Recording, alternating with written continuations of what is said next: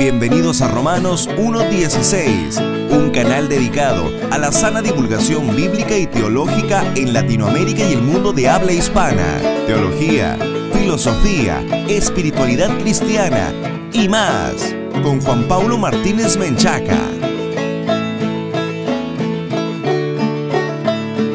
Bienvenidos patrocinadores y amigos a este nuevo programa, el programa consentido de todos los latinoamericanos que aman la infalible, suficiente e inerrante palabra de Dios.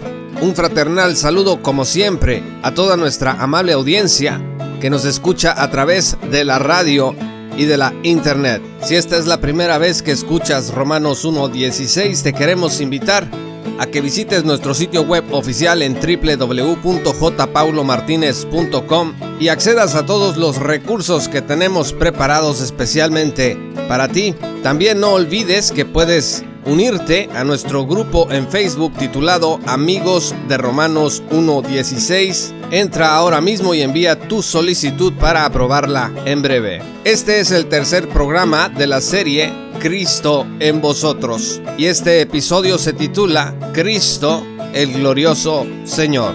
En esta serie hemos visto las profundas verdades cristológicas del estado preencarnado y encarnado de Cristo. Por si fuera poco, por la gracia de Dios tenemos la oportunidad hoy de estudiar un tópico más, el Cristo glorificado. ¿Cuál es el ministerio actual de Cristo? De acuerdo con Hechos 1, versículos 9 al 11, Cristo ascendió al cielo. Los invito, mis estimados amigos, a ir por sus Biblias por un pedazo de papel y un lápiz o una pluma para hacer las anotaciones pertinentes y háganme el favor de acompañarme en su Biblia en Romanos 8 versículo 34. Romanos 8 versículo 34 dice lo siguiente, ¿quién es el que condenará? Cristo es el que murió, más aún el que también resucitó, el que además está a la diestra de Dios, el que también Escuchen esto, intercede por nosotros. El día de hoy, estimados amigos, Cristo está en el cielo a la diestra del Padre, intercediendo por nosotros. En este sentido, Hebreos 7, versículo 25 dice, por lo cual puede también salvar perpetuamente a los que por él se acercan a Dios, viviendo siempre para interceder por ellos. Y el versículo 24 del capítulo 9 dice, Porque no entró Cristo en el santuario hecho de mano, figura del verdadero, sino en el cielo mismo para presentarse ahora por nosotros ante Dios. Y esta actividad constante intercesora de Cristo en el cielo por nosotros, de este Cristo glorificado, podemos comprenderla un poco mejor si recordamos su oración sacerdotal en Juan capítulo 17. Fíjense cómo oró Cristo, dice el versículo 5, Ahora pues, Padre, glorifícame tú al lado tuyo con aquella gloria que tuve contigo antes que el mundo fuese. Nosotros sabemos que en el estado actual Cristo está glorificado. Y el versículo 9 dice, Yo ruego por ellos. Esta oración Cristo la hizo en la tierra, pero su intercesión hoy en el cielo está en este sentido también. Dice la escritura, no ruego por el mundo, sino por los que me diste, porque tuyos son. Y todo lo mío es tuyo y lo tuyo mío, y he sido glorificado en ellos. Y ya no estoy en el mundo, mas estos están en el mundo, y yo voy a ti. Padre Santo, a los que me has dado, guárdalos en tu nombre, para que sean uno, así como nosotros cuando estaba con ellos en el mundo yo los guardaba en tu nombre, a los que me diste yo los guardé, y ninguno de ellos se perdió, sino el hijo de perdición, para que la escritura se cumpliese. Y vean ustedes lo que dice el versículo 20, mas no ruego solamente por estos, sino también por los que han de creer en mí por la palabra de ellos, para que todos sean uno, como tú, oh Padre, en mí y yo en ti, que también ellos sean uno, en nosotros para que el mundo crea que tú me enviaste. Y esta maravillosa oración sigue versículo tras versículo en todo el capítulo 17, Y esto nos habla de la confianza que debemos de tener en nuestra vida cristiana de que Cristo es nuestro intercesor. En primera de Juan es llamado Parácletos, el abogado, y está constantemente intercediendo por su vida, estimado escucha, y por la mía, y por la de toda la iglesia. Jesús intercede por los suyos, intercede por nosotros, y esto nos puede dar una idea de lo que Cristo está haciendo en este instante por los cristianos que le aman y esperan su venida. En un pensamiento puritano pudiéramos decir que en el momento en que nosotros estamos cediendo a la tentación, Cristo está intercediendo por nosotros y cuando nosotros hemos pecado, Cristo sigue intercediendo por nosotros. Esto debe animarnos a vivir unas vidas santas delante de Él, en lo privado y en lo público. Ahora, el ministerio post-resurreccional de Cristo apunta además al evento futuro en el que nosotros, la Iglesia, subiremos para estar con Él en lo que la Biblia define en 1 Tesalonicenses 4 versículos 13 al 18 como el arrebatamiento. Cristo intercede por nosotros hasta el momento en que vayamos a ser raptados por Él. Vean ustedes lo que dice Primera Tesalonicenses 4 versículos 13 al 18. Tampoco queremos, hermanos, que ignoréis acerca de los que duermen, para que no os entristezcáis como los que no tienen esperanza, porque si creemos que Jesús murió y resucitó, así también traerá Dios con Jesús a los que durmieron con él. Por lo cual os decimos esto en palabras del Señor, que nosotros que vivimos, que habremos quedado hasta la venida del Señor, no precederemos a los que durmieron, porque el Señor mismo con voz de mando, con voz de arcángel y con trompeta de Dios descenderá del cielo, y los muertos en Cristo resucitarán primero. Y luego nosotros los que vivimos, los que hayamos quedado, seremos arrebatados juntamente con ellos en las nubes para recibir al Señor en el aire, y así estaremos siempre con el Señor. Por tanto, alentaos los unos a los otros con estas palabras. MacArthur y Myway dicen en su teología lo siguiente, cito, esta recogida inminente y divina de creyentes para llevarlos al cielo es un suceso sin señales y es el que sigue en el programa Redentor. Fin de la cita. Primera Tesalonicenses 5 versículos 1 al 2 dicen, pero acerca de los tiempos y de las ocasiones, no tenéis necesidad hermanos, de que yo os escriba. Porque vosotros sabéis perfectamente que el día del Señor vendrá así como ladrón en la noche. ¿Qué es este día del Señor? El día del Señor es el día en que el juicio divino caerá sobre la tierra en un período de terrible tribulación que durará siete años. Como indica Juan 14, Jesús vendrá para librarnos de esta terrible ira. Juan 14, versículo 1 dice, No se turbe vuestro corazón, creéis en Dios, creed también en mí. En la casa de mi Padre muchas moradas hay. Si así no fuera, yo os lo hubiera dicho. Voy pues a preparar lugar para vosotros, y si me fuere y os preparare un lugar, vendré otra vez, y os tomaré a mí mismo, para que donde yo estoy vosotros también estéis. Cristo vendrá por su iglesia para arrebatarla antes de la gran tribulación. Otro aspecto post-resurreccional es el conocido como tribunal de Cristo. ¿Qué es el tribunal de Cristo? Es el lugar en donde Dios juzgará a los creyentes por medio de Cristo. Juan capítulo 5 versículos 22 al 23 dicen, porque el Padre a nadie juzga, sino que todo el juicio dio al Hijo, para que todos honren al Hijo como honran al Padre. El que no honra al Hijo, no honra al Padre que le envió. Claramente dice aquí, amigos, que el juicio todo ha sido dado al Hijo, es decir, a Cristo. Ahora, 2 Corintios 5, versículo 10 dice, porque es necesario que todos nosotros, o sea, los creyentes, comparezcamos ante el tribunal de Cristo para que cada uno reciba según lo que haya hecho mientras estaba en el cuerpo sea bueno o sea malo. El hecho de que diga que nosotros debemos comparecer ante el tribunal de Cristo como creyentes indica que este no puede ser un tribunal para juicio de condenación, pues todo lo concerniente al pecado ha quedado saldado a través de la justificación por la fe en el sacrificio expiatorio de Cristo. En este tribunal de Cristo seremos recompensados de acuerdo con el desempeño dentro del llamado que Dios nos hizo estando en la tierra. 1 Corintios 3 versículos 10 al 15, por eso dicen, conforme a la gracia de Dios que me ha sido dada, yo como perito arquitecto puse el fundamento y otro edifica encima.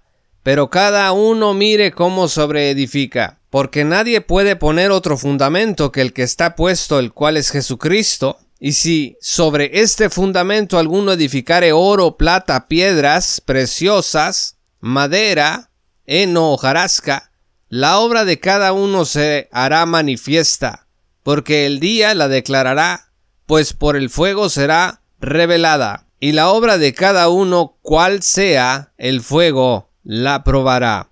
Si permaneciere la obra de alguno que sobreedificó, recibirá recompensa.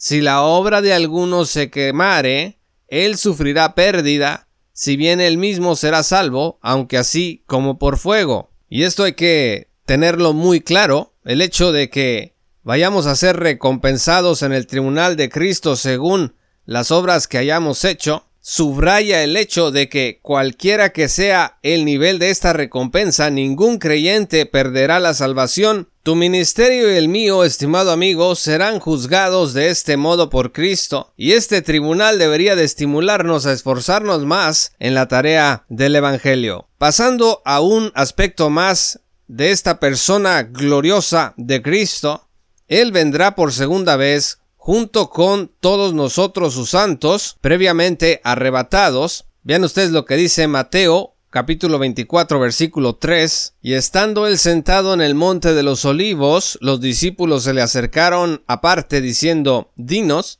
¿cuándo serán estas cosas y qué señal habrá de tu venida y del fin del siglo? Los discípulos preguntaron a Cristo por esa segunda venida. El versículo 27 dice, porque como el relámpago que sale del oriente y se muestra hasta el occidente, así será también la venida del Hijo del Hombre. Y el versículo 37 dice, mas como en los días de Noé, así será la venida del Hijo del Hombre. Tendrá que ocurrir, por supuesto, antes una gran tribulación que será la señal de que la venida de Cristo seguirá en el orden escatológico. Al regresar, Cristo establecerá su reino milenial sobre la tierra. En Apocalipsis 20 se habla seis veces de este reino de Cristo que durará mil años.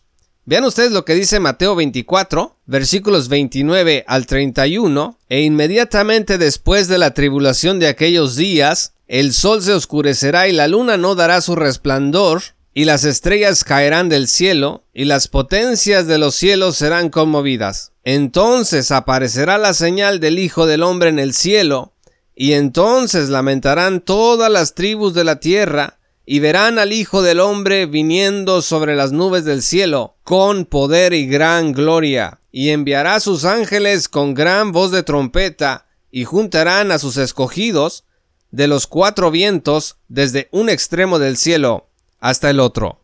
Sobre este reinado milenario de Cristo, segunda de Samuel 7, versículos 12 al 16 dice, y cuando tus días sean cumplidos y duermas con tus padres, yo levantaré después de ti a uno de tu linaje, el cual procederá de tus entrañas y afirmaré su reino. Él edificará casa a mi nombre, y yo afirmaré para siempre el trono de su reino. Y yo le seré a él padre, y él me será a mi hijo, y si él hiciere mal yo le castigaré con vara de hombres y con azotes de hijos de hombres. Pero mi misericordia no se apartará de él como la parte de Saúl, al cual quité de delante de ti. Y será afirmada tu casa y tu reino para siempre, delante de tu rostro, y tu trono será estable eternamente. El versículo 14 aparece en Hebreos 1, versículo 5, identificándolo con Jesús el Mesías. Estas escrituras por supuesto se vinculan a personajes de la época, pero al mismo tiempo dice que el trono será establecido eternamente y desde luego sabemos que los reinados davídicos y salomónicos no perduraron de esa manera, pero lo harán cuando Cristo regrese por segunda vez a instaurar su reino en la tierra. En el Salmo Real número 2 dice el versículo 8, Pídeme y te daré por herencia las naciones, y como posesión tuya los confines de la tierra. Los quebrantarás con vara de hierro, como vasijas de alfarero, los desmenuzarás. Estamos aquí hablando de que el reinado de Cristo será sobre todas las naciones y la posesión de Cristo será hasta los confines de la tierra. No habrá una raya limítrofe entre el reinado de Cristo y el reinado de las naciones, sino que todas las naciones estarán bajo el imperio y la vara de hierro de Cristo. Sobre este día dice Amos 9, versículos 8 al 15, que aquel día Jehová levantará el tabernáculo caído de David y cerrará sus portillos y levantará sus ruinas y las edificará como en el tiempo pasado, dice el versículo 12, para que aquellos sobre los cuales es invocado mi nombre posean el resto de Edom y a todas las naciones. Dice a todas las naciones, no una, dos o tres, todas. Dice Jehová que hace esto. He aquí vienen días, dice Jehová, en que el que ara alcanzará al segador, y el pisador de las uvas al que lleve la simiente, y los montes destilarán mosto, y todos los collados se derretirán. Estamos hablando de una época de muchísima abundancia, y el versículo 14 dice, y traeré del cautiverio a mi pueblo Israel, y edificarán ellos las ciudades asoladas, y las habitarán, plantarán viñas y beberán el vino de ellas y harán huertos y comerán el fruto de ellos, pues los plantaré sobre su tierra y nunca más, escuchen esto, y nunca más serán arrancados de su tierra que yo les di, ha dicho Jehová Dios tuyo. Por supuesto que esto nunca se ha consumado. Es un evento futuro que tiene que ver con el Cristo glorificado. Cuando Cristo regrese por segunda vez, él va a poner sus pies sobre el monte de los olivos. Vean ustedes lo que dice Zacarías 14. Dice Zacarías 14 versículo 1 que el día de Jehová viene y en medio de ti serán repartidos tus despojos, porque yo reuniré a todas las naciones para combatir contra Jerusalén, y la ciudad será tomada y serán saqueadas las casas, y violadas las mujeres, y la mitad de la ciudad irá en cautiverio, mas el resto del pueblo no será cortado de la ciudad. Después saldrá Jehová y peleará con aquellas naciones, como peleó en el día de la batalla. Y se afirmarán sus pies, dice el versículo 4, en aquel día, sobre el monte de los olivos, que está enfrente de Jerusalén al oriente, y el monte de los olivos se partirá por en medio, hacia el oriente y hacia el occidente, haciendo un valle muy grande, y la mitad del monte se apartará hacia el norte, y la otra mitad hacia el sur y huiréis al valle de los montes, porque el valle de los montes llegará hasta Asal. Huiréis de la manera que huisteis por causa del terremoto en los días de Usías, rey de Judá, y vendrá Jehová mi Dios, y con él todos sus santos. La segunda venida de Cristo viene justo después de la gran tribulación, precisamente para ponerle fin a todo este desastre, y vendrá con todos sus santos, como dice el versículo 5. Qué maravillosa esperanza, mis amados amigos, que en este reino intermedio entre la segunda venida de Cristo y la venida del estado eterno que aparece en Apocalipsis 21-22 y que enseguida vamos a mencionar, la pobreza, la mortandad infantil, la guerra, la injusticia, el racismo, la ideología de género y la opresión social dejarán de regir en el mundo, dice Isaías 9, versículo 7, Escuchen esto, lo dilatado de su imperio y la paz no tendrán límite sobre el trono de David y sobre su reino, disponiéndolo y confirmándolo en juicio y en justicia, desde ahora y para siempre. El celo de Jehová de los ejércitos hará esto. Estamos hablando de una paz verdaderamente perdurable y de una justicia y de un juicio sobre la tierra. Después del reino milenial de Cristo llegará el juicio del gran trono blanco que aparece en Apocalipsis 20 versículos 11 al 15. En este juicio los incrédulos de todas las eras recibirán su castigo final. Por último, cuando este mundo llegue a su fin, Dios unirá todo en el nuevo cielo y la nueva tierra que Él creará. Vean lo que dice Apocalipsis 21 versículos 1 al 5. Vi un cielo nuevo y una tierra nueva, porque el primer cielo y la primera tierra pasaron y el mar ya no existía más. Y yo Juan vi la santa ciudad, la nueva Jerusalén descender del cielo de Dios, dispuesta como una esposa ataviada para su marido. Y oí una gran voz del cielo que decía, He aquí el tabernáculo de Dios con los hombres, y él morará con ellos, y ellos serán su pueblo, y Dios mismo estará con ellos como su Dios. Enjugará Dios toda lágrima de los ojos de ellos, y ya no habrá muerte, ni habrá más llanto, ni clamor, ni dolor, porque las primeras cosas pasaron. Y el que estaba sentado en el trono dijo, He aquí yo hago nuevas todas las cosas, y me dijo, Escribe porque estas palabras son fieles y verdaderas. Este paraíso de beatitudes inimaginables es lo que nos aguarda a todos los que por medio de la fe fuimos redimidos por Cristo y su sacrificio expiatorio.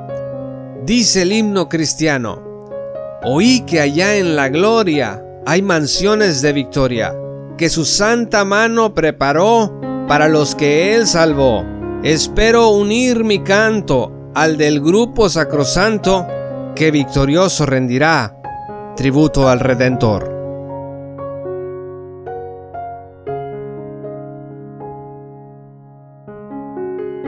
Muchas gracias estimados amigos por escuchar este programa. Si aún no eres patrocinador te invito a que te unas en www.patreon.com diagonal J. Paulo Martínez.